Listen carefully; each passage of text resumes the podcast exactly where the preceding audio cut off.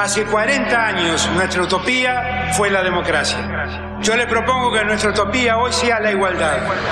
No, la Argentina hoy está a la deriva, tratando de tapar parches. Vamos a hablar clarito. Hay proscripción. La grieta famosa, que es un invento de la política para generar odio y desde ahí conseguir más votos. Vas a meter preso a Videla.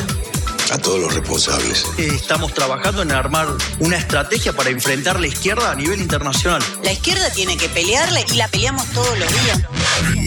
Si vos le tenés bronca, le tenés que le pelear, pelear o que tenés bronca, pero lástima a nadie. Lástima a nadie. La moneda ya está en el aire.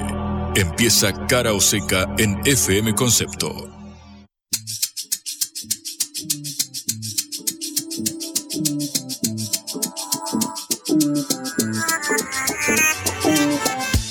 Muy pero muy buenas tardes, damas y caballeros, amigos y amigas. Les damos la bienvenida a Cara o Seca, este programa producido por la Agencia Internacional de Noticias Sputnik. Estamos en vivo en concepto hasta las 18 cuando llegue órbita, cuando llegue telescopio y toda la continuidad informativa de este navío radial.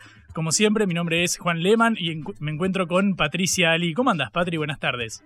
Hola, Juan. ¿Cómo estás? Muy Otra bien. vez en un viernes bastante, bastante complicado. En un jueves, perdón. Es jueves, es jueves, ya, ya va a llegar el viernes. Sí, es, ya una, es llega, una ya semana, llega. es una semana pesada, ¿viste? Porque venimos con mucha intensidad atravesando estos días, al menos en el escenario económico. Recordamos, por ejemplo, acaba de salir la publicación sobre la canasta básica familiar, es decir, lo que necesita una familia para eh, superar el umbral de la pobreza. Son 191 mil pesos que un hogar de cuatro integrantes, conformado por dos adultos y dos niños, deben reunir para no estar en la línea de pobreza, que sabemos eh, es un flagelo que azota al 40% de la población, casi al 39,2% según el INDEC. Bueno, este es un dato que acaba de salir publicado, pero sin embargo los temas estructurales de la economía no paran. ¿De qué vamos a estar hablando hoy, Patri? Juan, pues algo relativo con eso, porque en primer lugar vamos a hablar de que se reúne la CGT, la Central General de Trabajo, para adoptar una resolución sobre la situación económica y social con un dólar que hoy llegó a 440 y bajó al final de la tarde un poco, y un banco central que subió la tasa de interés a 6.75% por mes, o sea, del 78 al 81% anual, a ver si logra parar esta estampida.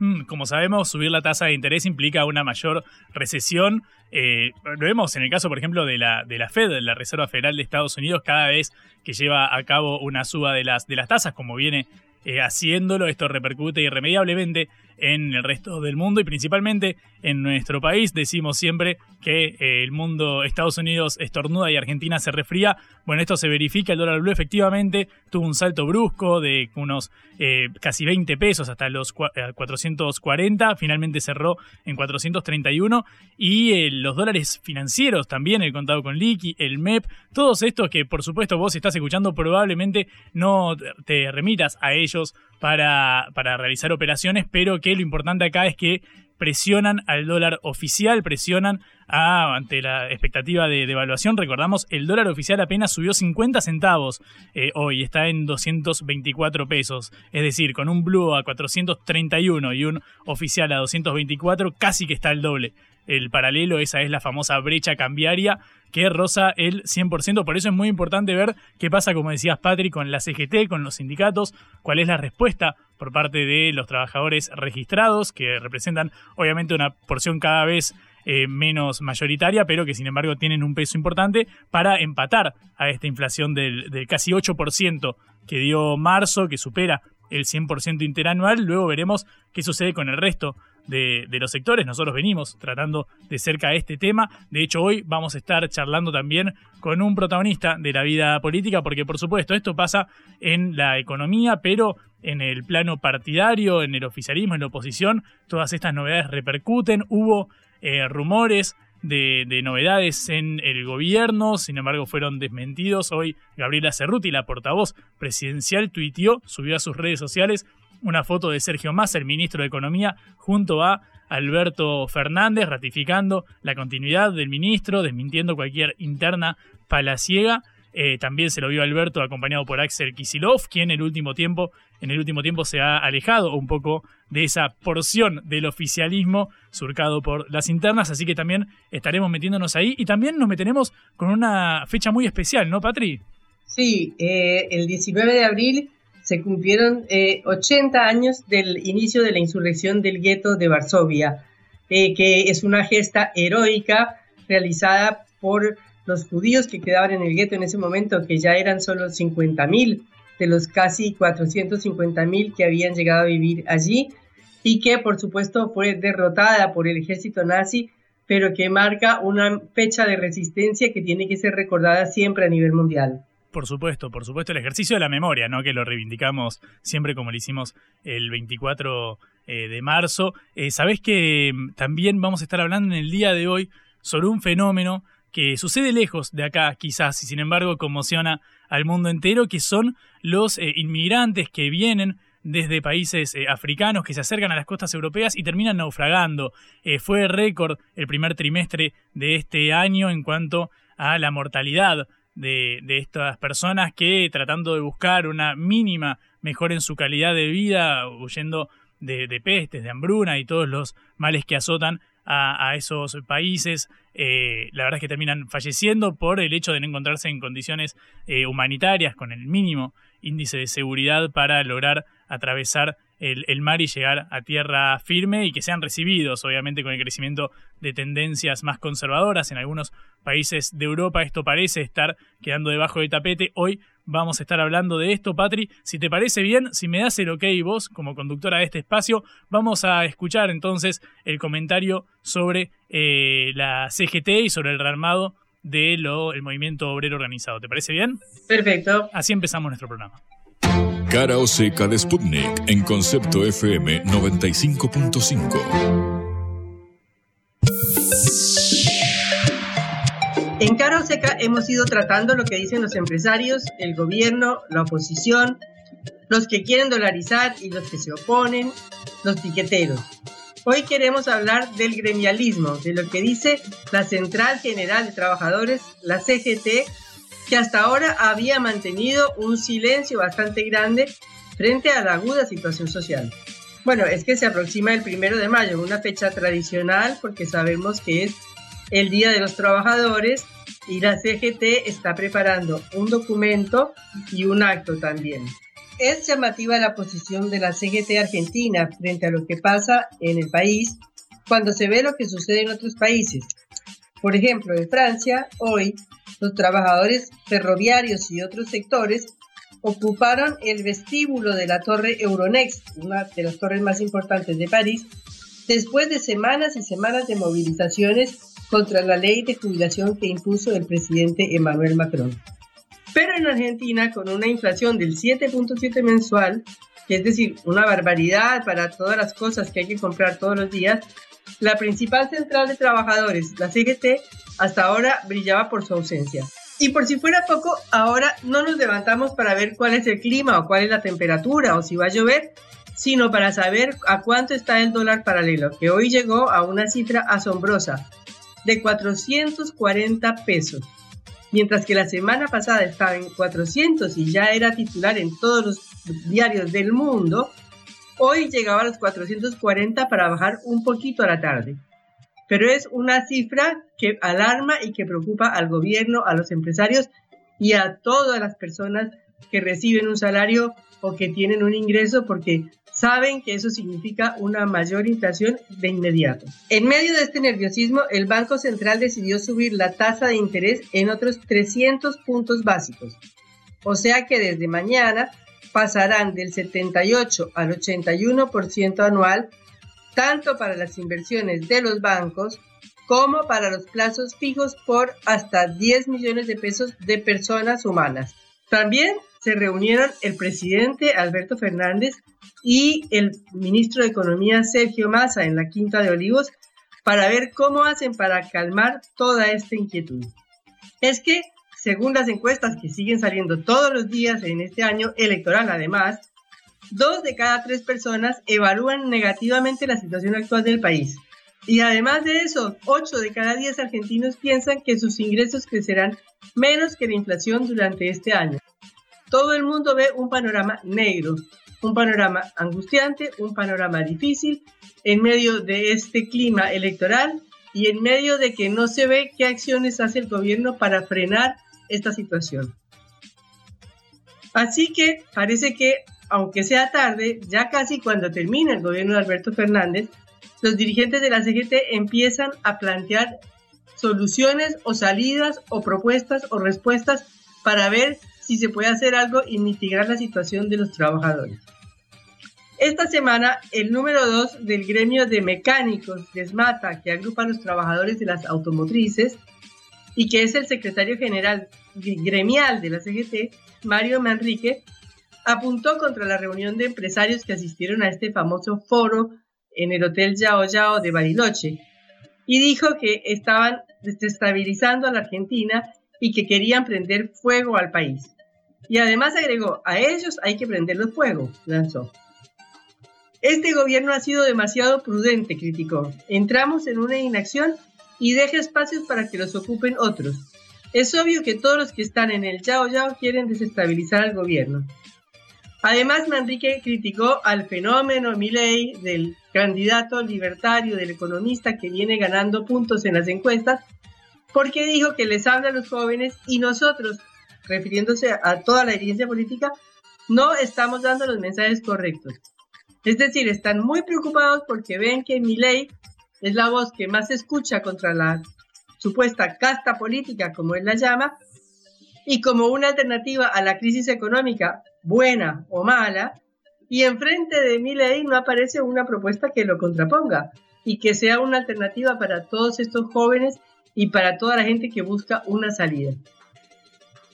De manera que eh, empieza a haber inquietud en la central sindical como dijo otro dirigente de la CGT citado por un diario local, el país está cerca del abismo y estamos ante un gobierno débil.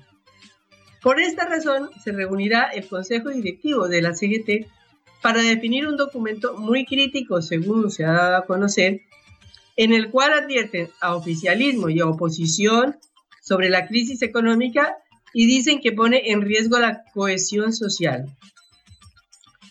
Mañana participarán todas las corrientes de la CGT y la central instará a convocar un gran consenso político, económico y social.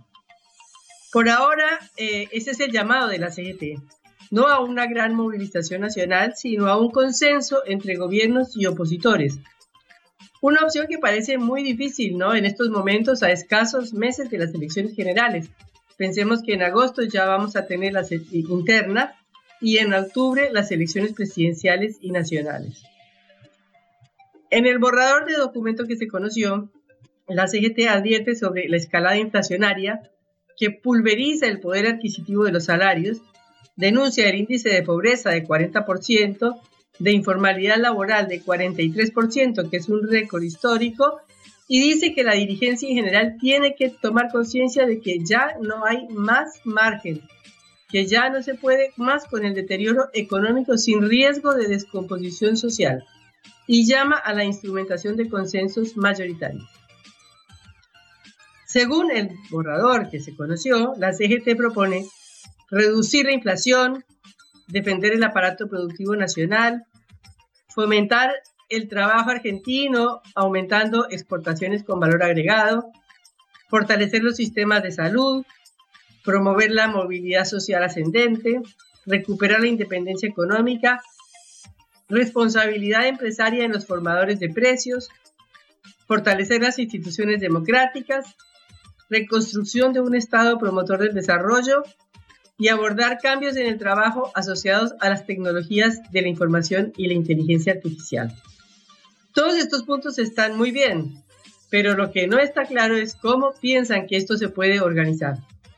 Para el primero de marzo, la CGT tiene pensado un acto en un estadio de la capital en el que, según dicen algunos medios, participaría incluso el ministro de Economía, Sergio Massa. Pero habrá que ver si estos llamados a la conciliación y al acuerdo surten efecto cuando faltan escasísimos meses para las elecciones y realmente todo el mundo está pendiente desde quién va a ganar en las internas de agosto, quién va a ganar en las generales de octubre y qué medidas tomará el nuevo gobierno. La pregunta, como siempre, es, ¿llegamos hasta allá? Blanco o negro, ¿sí o no?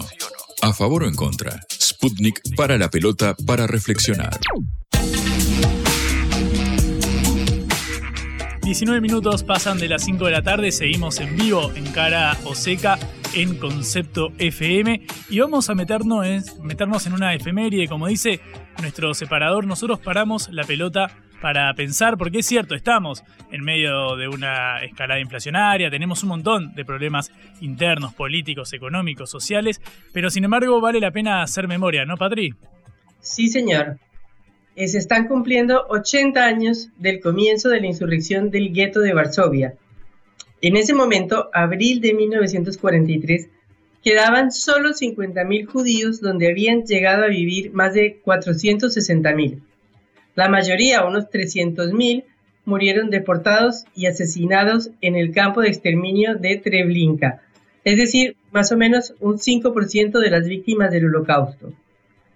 Se estima que uno de cada siete judíos de la Europa ocupada logró salvarse de la muerte y que los 6 millones de judíos asesinados comprendían un tercio de la población judía mundial.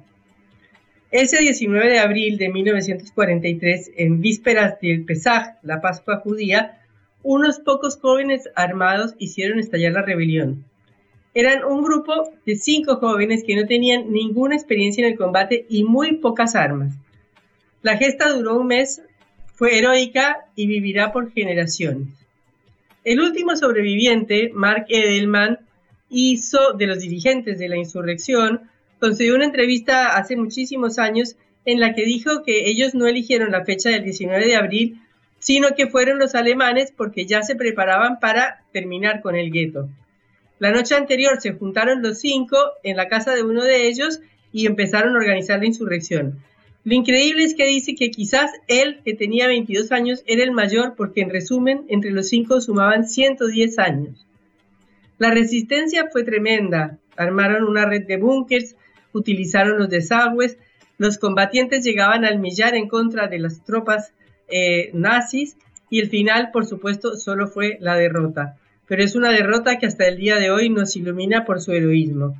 Estamos en línea con Ariel Herblund, director del centro, de la oficina del Centro Simón Wiesenthal para América Latina. Ariel, es un gusto saludarlo. Mi nombre es Patricia Lee. Le hablo desde Caroseca, una producción de Sputnik por Radio Concepto. ¿Qué tal? ¿Cómo están? Buenas tardes. Hola Patricia, hola Juan. ¿Cómo están? Eh, Ariel, estamos, eh, no sé, no sé, pues estamos conmemorando, recordando una fecha heroica. ¿Qué nos puede decir usted? Eh, la fecha del 19 de abril eh, para, para los judíos fue importante desde muy poco tiempo después de la posguerra. Eh, para nosotros la hemos elegido como la fecha en que recordamos el, el holocausto, los 6 millones que hemos perdido, pero nosotros no la llamamos solamente así, sino que además le damos un valor al heroísmo de estos jóvenes que llevaron adelante una una rebelión que posiblemente sabían que cómo iba a terminar. Pero la imagen que ha dejado es eh, sencillamente lo que nosotros hemos llamado nuestro nunca más. Es más, el, nunca más de, los argentinos fue basado en, estos, eh, en estas declaraciones de estos jóvenes que decían que de ninguna manera iban a soportar que ser, ser arrasados eh, por los nazis sin hacer ningún tipo de eh, rebelión o ningún tipo de, resistencia. O sea que estamos hablando de un ejemplo que usted dice nos ha iluminado incluso hasta la Argentina, hasta la experiencia argentina para, para seguir ese ejemplo del nunca más. Exactamente. Y de hecho eh, fue, fue el ejemplo que, a ver, convengamos lo siguiente, el, aparato nazi trató de mantener oculto todo lo que significaban los campos de concentración y exterminio. Eh, digamos, todos los que iban a ser deportados, no volvía nadie, hasta que alguno pudo llegar a contar de qué se trataba. Esto encendió las primeras manifestaciones de rebelión y, de empezar a decir que de ninguna manera iban a aceptar este destino. Eh, en otros guetos también hubo levantamientos y hubo algunos que fueron escapándose a los bosques y empezaron a armar la resistencia y de esa forma se pudo empezar a dar una manifestación de que de ninguna manera se iba a aceptar a, ir a la muerte este, impunemente y sin ningún tipo de resistencia. Claro, este fue un ejemplo heroico que costó millones de vidas, eh, por supuesto, en primer lugar para el pueblo judío, pero en segundo lugar para toda Europa y el resto del mundo. Y después de eso ha habido muchos otros nunca más, ¿no? Porque yo traigo a colación el recuerdo de Sudáfrica, el recuerdo de las dictaduras latinoamericanas, es decir, eh, manifestaciones de los pueblos que han realizado la misma resistencia de esos jóvenes judíos en eh, Varsovia, ¿no? Eh, sí, yo creo que algunas cosas han inspirado. Eh, creo que en algunos casos no hay, hay la, comparación a veces son odiosas, eh, pero sí, por supuesto, eh, hay alguna luz que, que, que implicado y por supuesto es cuando yo digo nuestro nuestro nunca más es también la imagen de que nosotros mismos no vamos a permitir ningún otro tipo de holocausto eh, y ningún otro tipo de ataque de esta naturaleza que intente borrarnos de la faz de la tierra como hicieron los nazis. Y agrego a lo que vos decías eh, cuando te referías no solo a los 6 millones eh, de judíos, cuando alguien lleva adelante una política antisemita como la que llevaron adelante los nazis, además se han llevado 50 millones de personas en todo el mundo. Eh, cuando alguien tiene ese tipo de política no mueren solo judíos, sino que mueren más no judíos que judíos. Claro, es decir, el, ejemplo del pueblo judío y de esa resistencia heroica es un ejemplo para toda la humanidad, a eso me refiero yo, a que todas las generaciones que venimos después eh, vemos esto y decimos esto no se puede volver a permitir ni siquiera en chiquito, ni siquiera en un pequeño país como por ejemplo no, no se permitió o se terminó la dictadura militar argentina, la dictadura militar en Chile, la dictadura militar en Brasil y en toda América Latina, ¿no? Sí, vuelvo a decir, hay, hay algunas diferencias, este, pero, pero sí, por supuesto que a todos aquellos que, que, se han levantado para no permitir estas cosas. una cosa estamos hablando de una ideología que trató de extinguir a un determinado grupo por su razón de ser eh, y, que era un plan este, sistemático pensado en exterminar, un, digamos, exterminar a la judería de toda Europa y, pasando todas las fronteras. Y otra cosa, estamos hablando de una dictadura que gobernó férreamente a determinado país. Pero sí, por eso te digo que algunas, eh, algunas, algunos temas son, son tomables y otros no tanto, pero está bien. No, no, yo me refiero a ese ejemplo. Por supuesto que esto fue una acción organizada y dirigida, desde luego, pero me refiero a que ha, sido la inspiración para muchos pueblos. Eh, eh, no solamente la resistencia fue una inspiración, sino que los propios perpetradores también inspiraban en estos perpetradores. Ariel, ¿cómo estás? Buenas tardes. Juan Leman te saluda. Hola, Juan. Quiero preguntarte, ¿sabes que hace un par de semanas eh, no, no, puedo, no puedo dejar de, ver el nombre del centro de estudios donde trabajás, Simón Wiesenthal, que entiendo que fue un, entre comillas, cazador de nazis, ¿correcto? Eh, así es como se lo llamó. Él fue un sobreviviente del holocausto que dedicó el resto de su vida a llevar a la justicia eh, toda la documentación necesaria para identificar, ubicar, eh, encontrar y juzgar y eventualmente condenar a alrededor de 1.100 criminales nazis y sus este y, sus gustosos aliados. Mm. Eh, le han puesto ese ese moto ese mote de cazador de nazis, pero digamos eh, siempre su su idea fue la de búsqueda de justicia y nunca venganza. Qué importante, ¿no? Y qué, qué paralelismo evidente con, la experiencia de Argentina y sobre todo la lucha de las madres y las abuelas de, Plaza de Mayo. Te preguntaba porque hace poco fui a ver al teatro la obra El cazador y el buen nazi de Jean-Pierre Noer y Ernesto Claudio, que cuenta justamente un, encuentro entre, entre Vicental, este hombre que estuvo en los campos de concentración, que sobrevivió y que empezó a buscar a los nazis para llevarlos ante la justicia en vez de llevar a cabo una, venganza por, por, mano propia, una justicia por mano propia o alguna de esas eh, artimañas. Eh, y lo que narra esta, esta obra, te voy a preguntar si, si, si sabes de ella, es justamente sobre un encuentro que hubo entre eh, justamente Wiesenthal y Albert Speer, que fue el arquitecto de, Hitler, una de sus manos derechas, ¿correcto? ¿Fue así? Así es. Eh, la obra es de ficción, pero está basada en algunos hechos reales. Es decir, eh, que Albert Speer eh, fue, digamos, se encontró con Wiesenthal, es cierto, una vez que había este, quedado en libertad, y que ellos habían tenido una correspondencia también es cierto. ¿De qué se habló en ese, en ese encuentro? Nunca se supo. pero en base a eso está pensada esta, esta obra y lo que cuentan hacia el final, digamos, el, eh, como, como mensaje final también sí fue cierto. Mm. Qué, importante, ¿no? Porque pareciera ser eh, el hecho de que, de que Vicental esté dispuesto a, escuchar lo que tiene este hombre para decir. Recordamos uno de los, de los responsables, si se quiere, de, de uno de los mayores genocidios de la historia de la humanidad, como fue la, la Shoah. ¿Qué lectura te merece esa decisión con respecto a, al encuentro entre las dos partes? Eh, por supuesto que vuelvo a, sentir exactamente lo mismo, esto es ficción. Eh, tuvo una condena bastante menor a las que habían tenido otros jerarcas más importantes, porque nunca se lo había conseguido eh, linkear con eh, las matanzas. Eh, y, y lo que sostenía que bueno que él había cumplido con, su condena con la justicia y pero que independientemente de ello él sabía de que este hombre tenía conocimiento de lo que él decía no tenerlo.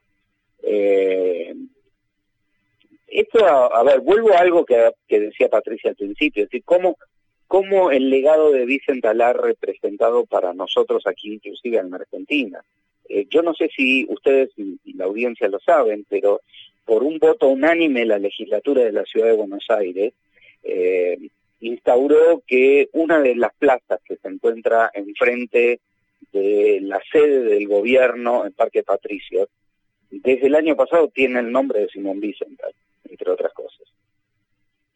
Muy interesante y muy importante como una referencia y como un recuerdo, sobre todo en un país que ha tenido también una tradición tan grande y una influencia tan grande del, del pueblo judío como es Argentina. Precisamente me estaba recordando de que ahora ha sido una, bueno, una novedad mundial la noticia de 1985 con el juicio de las juntas, que también se inspira en el juicio de Nuremberg, ¿no? Eh, ah, sí, hasta ahí nomás, porque digamos, en el juicio de Nuremberg fue eh, el conjunto, digamos, de, aquellos que ganaron la guerra, que entendían, eh, que, se debatían qué hacer con los, eh, jerarcas y, la, posición de que haya un juicio dominó. Pero no se olviden de que el juicio a las juntas en 1985 fue la primera vez en la historia que un propio país juzga a sus propios, a sus propios dictadores. Eh, y ese, ese me parece que sí es una eh, es un elemento que el pueblo argentino tiene que mostrar con, este, con muchísimo orgullo. Claro que sí. Eh, Ariel Helblum, director de la oficina del Centro Simón Wiesenthal para América Latina, muchísimas gracias por estar con nosotros en esta fecha que hay que recordar, recordar y recordar. Les agradezco a ustedes. Hasta luego. La vuelta al mundo en la vuelta a casa.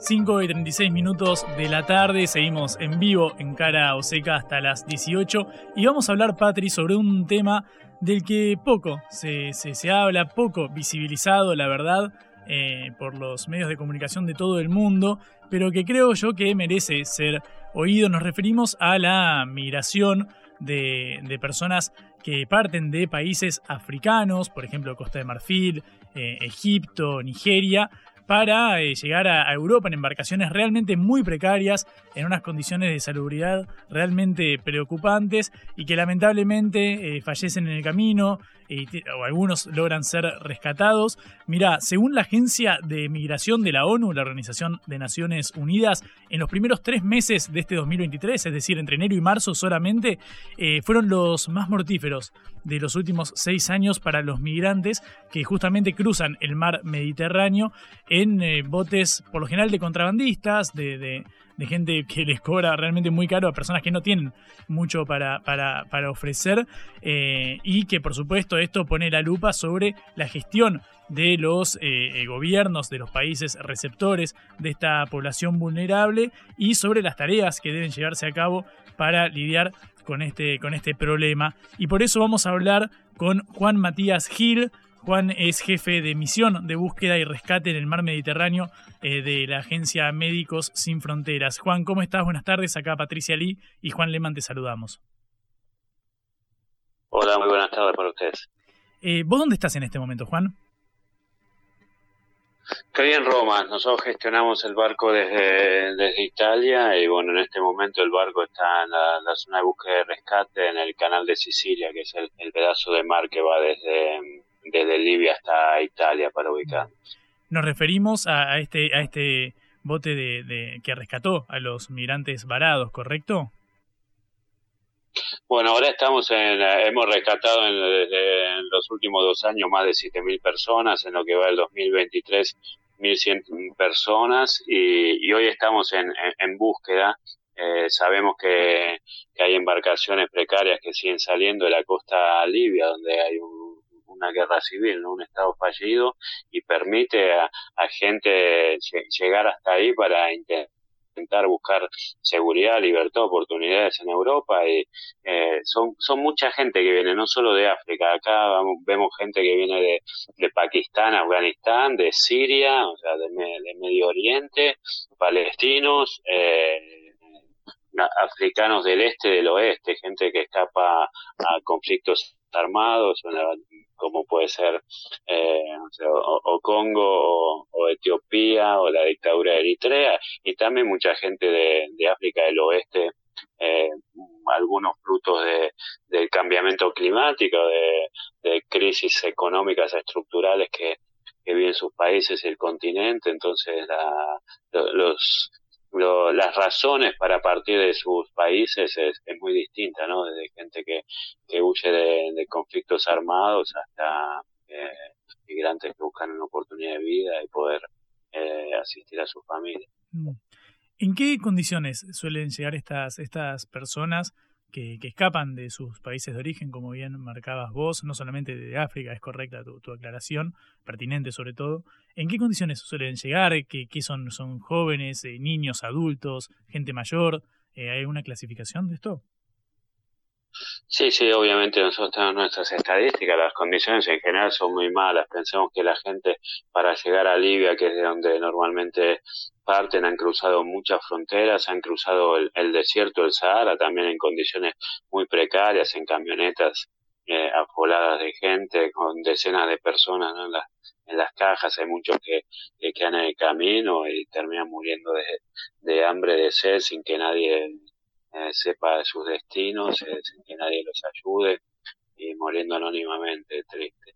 Y llegan a, Libia, que como decía antes es un estado fallido que, esto lo permite a partir de la caída de, Gaddafi, desde que han eh, matado, asesinado a, Gaddafi y el, y el y el país ha entrado hace 13 años, prácticamente 12, perdón, en, una guerra civil permanente, sin control y que ha dado lugar a, negocios con la, en la piel de las personas. Eh, esto ha generado una gran salida a partir del 2014, estamos hablando de más de 200.000 personas que en aquel entonces eh, salían de este país. Eh, afrontando estas em, con estas embarcaciones, un, mar, ¿no? Gente que, que no sabe navegar embarcaciones, hablamos de gomones de 9 metros que tienen más de 100 personas, o barcos como el último que rescatamos de 18 metros con más de 400 personas, con ningún medio de flotabilidad, con nadie que sepa navegar la barca, y obviamente el momento que salen estas barcas están en gran riesgo, una gran probabilidad de de, darse vuelta a fondar y obviamente una, una muerte segura de esta gente. Eh, no estamos hablando solo de las condiciones de, de, acogida de estas personas cuando llegan a, territorio europeo, sino que todos estos hacen estas travesías por no tener canales legales y seguros para afrontarlo, por no pedir eh, vanamente un, una visa, un permiso de trabajo, y poder subirse a un avión y no tener que arriesgar ni, su vida ni la de sus hijos.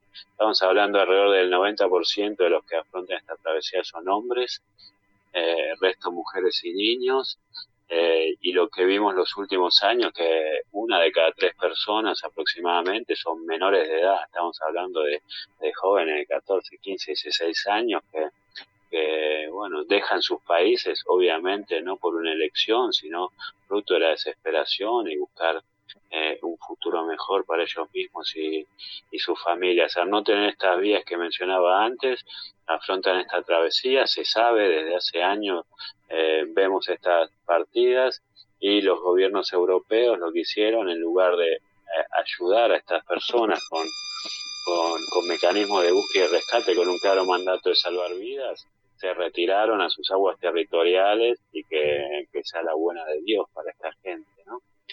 Esa era la pregunta, eh, Juan Matías, un gusto saludarte, soy Patricia Lee, quería preguntarte precisamente eso. ¿Cuáles son las políticas y las diferencias entre los países de la Unión Europea respecto de este creciente flujo? Bueno, mira, si vamos un poquito a las leyes internacionales, dicen todos los estados costeros, como sucede en Argentina, pero todos los que tienen salida al mar tienen una obligación de crear un, centro de, coordinación para las emergencias ¿no? en, los mares. Eh, en este caso, durante muchos años hubo un vacío en la parte de Libia, porque como decía antes, un Estado fallido no podía organizar servicios, y hasta el 2017 se hacía cargo Italia de este, esta franja de mar que le correspondía a, los libios. Eh, a partir del 2017, o hasta entonces, los italianos coordinaban todas las emergencias que sucedían en, esa franja de mar, eh, pero entonces crearon una, este cuerpo de la Guardia Costera Libia que no, no dejan de ser las milicias que antes controlaban todo tráfico en su territorio y, los europeos a través de los italianos le dijeron ah, ¿cuánto, están ganando para, para traficar personas, nosotros ahora le vamos a pagar esta suma para, en lugar de mandarlos al mar para contenerlos allí. Entonces se creó un negocio de esos que eran los las milicias traficantes se convirtieron en los policías del mar, ¿no? en la Guardia Costera. Eh, todo esto no, obviamente no tiene la capacidad para frenar ese flujo y obviamente hay intereses para seguir lucrando con el tráfico de personas y del otro lado recibir eh, dinero oficial de, gobiernos europeos. esta fue la medida que, una de las medidas que tomó los, dos gobiernos europeos, costeros más cercanos, como Malta e Italia, es tratar de evitar que las personas salgan del territorio libio sin considerar todo el círculo de violencia que se ha creado. Estas mismas personas dejan salir a, los migrantes, los interceptan en aguas internacionales, en alto mar, los vuelven a su territorio donde los apresan, los, los meten en centros clandestinos de detención, que hay dos maneras de salir, o pagando o escapando, arriesgando la vida, hasta que logran encontrar otra persona que los mete en una embarcación precaria para hacer el tentativo. Estamos hablando que muchas de las personas que rescatamos han intentado esta, esta fuga cinco, seis, hasta ocho veces. Yo mismo he hablado con personas. Entonces lo que han hecho es institucionar con, institucionalizar con fondos europeos eh, un círculo de violencia organizado y sistemático. Todo esto para evitar que, lleguen a, sus costas, alejando estos mecanismos de búsqueda y rescate hacia sus mares territoriales. Entonces, quien no tiene la posibilidad, de, hablamos que de la costa libia hasta Lampedusa hay 250 kilómetros, estamos hablando que dejar a embarcaciones, como decía antes, muy precarias, que lleguen, no sé, desde Buenos Aires hasta Rosario, eh, como puedan. ¿no? Sabiendo que, se pueden morir en cualquier momento y esperarlos del otro lado. Eh, esto de un lado. Y después, nosotros como organización de la sociedad civil, entre otras organizaciones, estamos cubriendo este vacío que, que deja el Estado. Eh, a partir del nuevo gobierno en Italia, con los gobiernos anteriores, no era fácil nuestra actividad, pero el, gobierno empezó en, en octubre, finales de octubre, nos pone aún más trabas y nos restringe el espacio para poder operar, ¿no? Con una, con una nueva ley que contradice claramente la, las convenciones internacionales marítimas, las convenciones de refugiados y de derechos humanos, obviamente, y nos hacen ir al puerto una vez hecho un, primer rescate, que nosotros hemos rescatado hasta 11 embarcaciones una tras de otra, porque cuando el mar lo permite, quien puede eh, se, larga de, Libia. Así nos hacen rescatar y irnos a puerto enseguida, dejando a todas las otras embarcaciones que sabemos que, parten eh, atrás para ser interceptadas o tener un accidente y morir. Eso de un lado y de otro lado nos dan puertos lo más lejanos posible a nuestra zona de intervención. Hemos llegado a ir hasta, hasta Liguria, cerca de, de Génova, eh, 2.500 perdón, 1.500 kilómetros de distancia del lugar donde hemos rescatado, eh, cuando tenemos puertos a, algunos centenares de kilómetros. Obviamente esto demora el tiempo que podemos estar operativos, haciendo cinco días para llegar al puerto, desembarcar unas pocas personas y otros cinco o seis días para volver. Todo esto para minimizar el, el tiempo que podemos tener eh, salvando vidas, que justamente es lo que ellos tendrían que hacer. Nosotros estamos Juan Matías Gil, jefe de misión de búsqueda y rescate en el mar Mediterráneo de Médicos Sin Fronteras, hablando en cara o seca. Juan, te agradecemos mucho por esta participación. Es fundamental visibilizar el tema de los migrantes que quedan varados tratando de llegar a, a países que puedan albergarlos. Así que te, te, agradecemos por esta participación. Muchas gracias. No, muchas gracias a ustedes. Bien, así seguimos. En la vida hay que elegir. Cara o seca.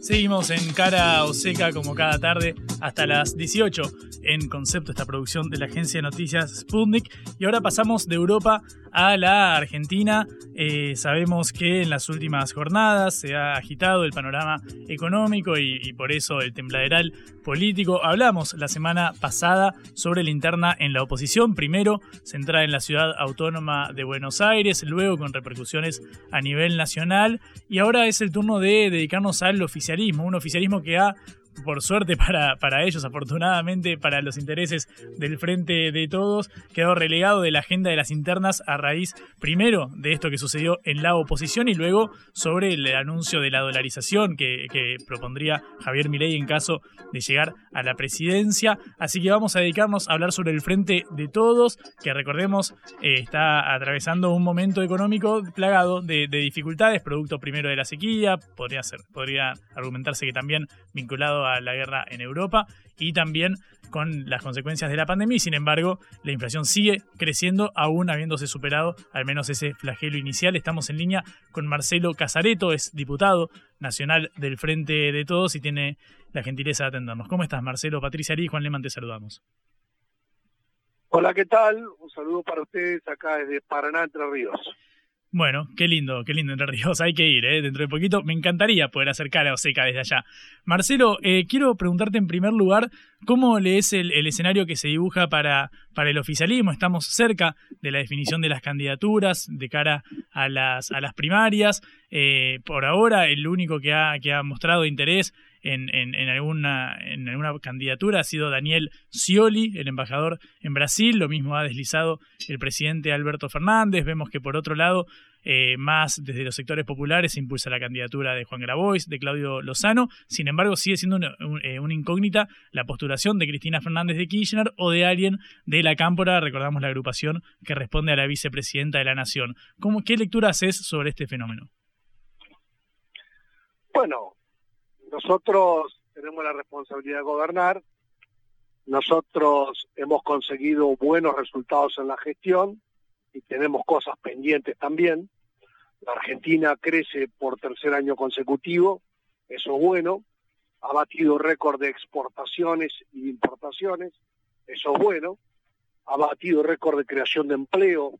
En los últimos meses, más de un millón de empleos, la desocupación ha bajado del 6%, acá en Paraná es 4%, en Concordia es 3%, pero convivimos con inflación alta, inflación del 100% que va comiendo el poder adquisitivo de trabajadores y jubilados de ingresos fijos, así que eso es una tarea pendiente. Eh, esa tarea pendiente, ¿quién la va a abordar? La va a abordar nuestro gobierno, nuestro espacio político que resolvió algunos temas y tiene tareas pendientes, o lo va a abordar la oposición que pretende llegar al gobierno después de haber fracasado rotundamente en los cuatro años de Macri, Larreta, Vidal, Bullrich, Frigerio y demás. Bueno, en ese marco va a haber elecciones. Nosotros, además de gobernar, tendremos que resolver cómo son las candidaturas hacia el futuro y yo confío de que vamos a tener una fórmula competitiva al momento de anotar las candidaturas el 24 de junio. Todavía falta dos meses para eso. Mm. Recién mencionabas lo que sucede en la, en la oposición, pero te pregunto el, el, sobre el menú que puede presentar el, oficialismo ante estos, ante estos eh, números de cara las elecciones. ¿A quién, quién te parece que puede representar mejor los intereses del Frente de Todos que integrás de cara a los, a los comicios? ¿Es Alberto? ¿Es alguien más ligado a Sergio Massa? ¿Alguien más ligado a la Cámpora? ¿Qué opinas? Mira, yo soy precandidato a gobernador de Entre Ríos, en mi provincia. A nivel nacional depende de cada uno, ¿no? O sea, algunos de nuestros compañeros estarán cerca de Alberto, de Cristina o de Massa, o mencionarte otros posibles candidatos, pero todavía nadie se ha lanzado formalmente, así que hay que esperar.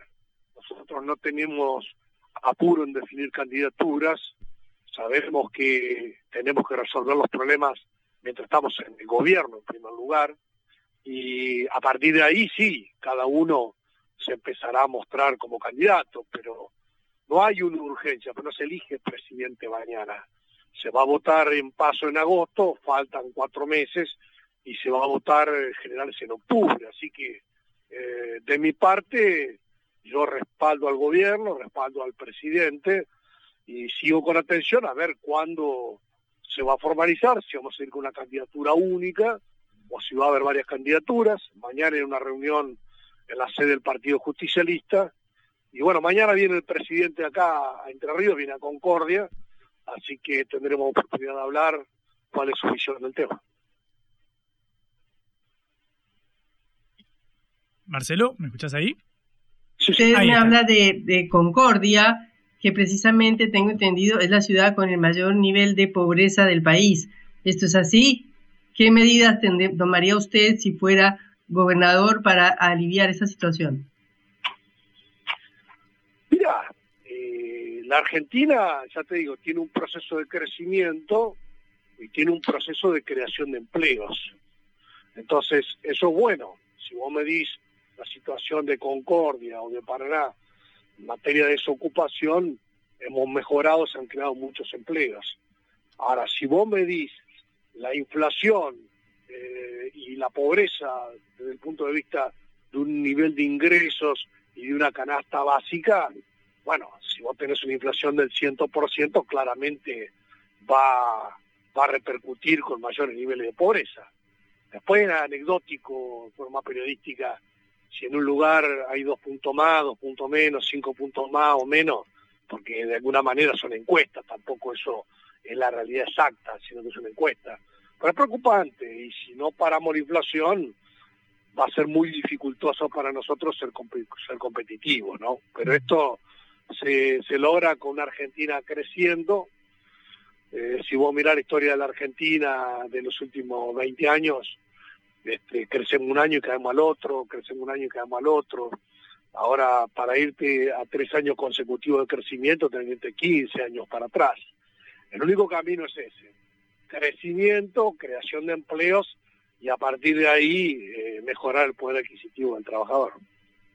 Eh, usted, eh, como yo le preguntaba sobre Concordia, y también quería preguntarle, porque su provincia es una de las provincias más productoras del país, y eh, el gobierno adoptó una medida para las eh, economías regionales y para la soja de darle un dólar preferencial de 300 pesos a los productores en lugar del de 200 pesos que es el dólar oficial. Sin embargo, ayer no se liquidó un solo peso de esos dólares preferenciales que el gobierno ofreció. Eh, ¿Qué pasa? ¿Esto no va a funcionar? ¿Los agricultores y los productores no quieren aceptar este precio? Bueno, en primer lugar, eh, el dólar diferencial es para los cultivos tradicionales, dólar soja, como le llaman periodísticamente, pero también nosotros conseguimos que se incluyeran otro tipo de economías regionales, para eh, la avicultura, para el arroz, para, otros para otros lugares. Eh, lo que pasa es que, viste, la política y la economía se maneja por realidades y se maneja por expectativas. Si yo retóricamente les pregunto, ¿qué creen ustedes? ¿Que nosotros vamos a ganar las elecciones o que la va a ganar algún dirigente de la oposición? Bueno, las encuestas que publican todos los días reiteradamente dicen que al oficialismo tiene un año electoral muy complicado. Entonces, los empresarios, los que forman las opiniones se juntan en la rural a escuchar candidatos o se juntan en el Hotel Yao Yao a escuchar candidatos. ¿Cuántos candidatos del oficialismo escucharon ustedes allí? Ninguno. Ninguno. Fueron todos dirigentes de la oposición. Por supuesto, dirigentes de la oposición, Juntos por el Cambio, cada vez más corridos a la derecha, o dirigentes de la oposición libertarios, totalmente corridos a la derecha. Entonces, oscilan entre dinamitar todo o dinamitar casi todo. Entonces, todos plantean unificar el tipo de cambio, o sea, devaluando un 100% el tipo de cambio oficial, o plantean directamente devaluar y dolarizar sobre la base de consolidar una distribución del ingreso regresiva que bajaría los sueldos de los trabajadores en términos de poder adquisitivo en pesos y en dólares. Si tenemos una inflación anual del 100%, acá tratarían de producir una inflación mensual del 100% con ese nivel de devaluación. Entonces, si eso es lo que presiona el poder económico, si eso es lo que dicen todos los dirigentes de la oposición, ¿a vos qué te parece que van a hacer los actores económicos? ¿Van a liquidar a 200 o a 300 o van a esperar qué es lo que pasa?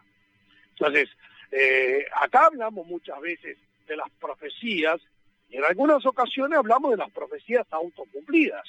En la medida que los dirigentes políticos trabajan por la devaluación, el poder económico, grandes grupos de medios, y entonces después dicen, viste, viste que aumentó. ¿Qué sé yo? recuerdo el Pampito que dijo hace no sé cuánto tiempo que el dólar iba a llegar a 400. Bueno, le roda acá la China. Ahora, después de un año y medio, dos años, llegó a 400 y dice, ¿vieron? Que yo les dije que iba a llegar a 400. Era como que yo te diga que va a llegar a 500 o a 600. Sí, en un momento va a llegar, o a 1000. En un momento va a llegar. Pero digamos, cualquiera de la oposición dice cualquier burrada, y eso tiene implicancia en la conducta de los actores económicos. Entonces, vos decís, ¿por qué no liquidaron ayer? Y no liquidaron ayer porque la opinión pública están tratando de imponer una tendencia y una devaluación brusca. Mm. Entonces, hasta que el gobierno, nosotros tenemos que arreglar algunas cuestiones nuestras y de mensajes internos entre los distintos grupos, no encauce el tema, la gente dice, bueno, white and see, como dicen los, operadores, se quedan esperando y mirando a ver cómo se resuelve el tema y después van a volver a liquidar, porque realmente les conviene eh, o es competitivo ese dólar a 300 pesos para los sectores exportadores. Está clarísimo, Marcelo, te agradecemos mucho por esta participación en, Cara Oseca por atendernos. Eh, Marcelo Casareto, diputado nacional del Frente de Todos, precandidato a gobernador de la provincia de Entre Ríos en el litoral. Gracias por participar.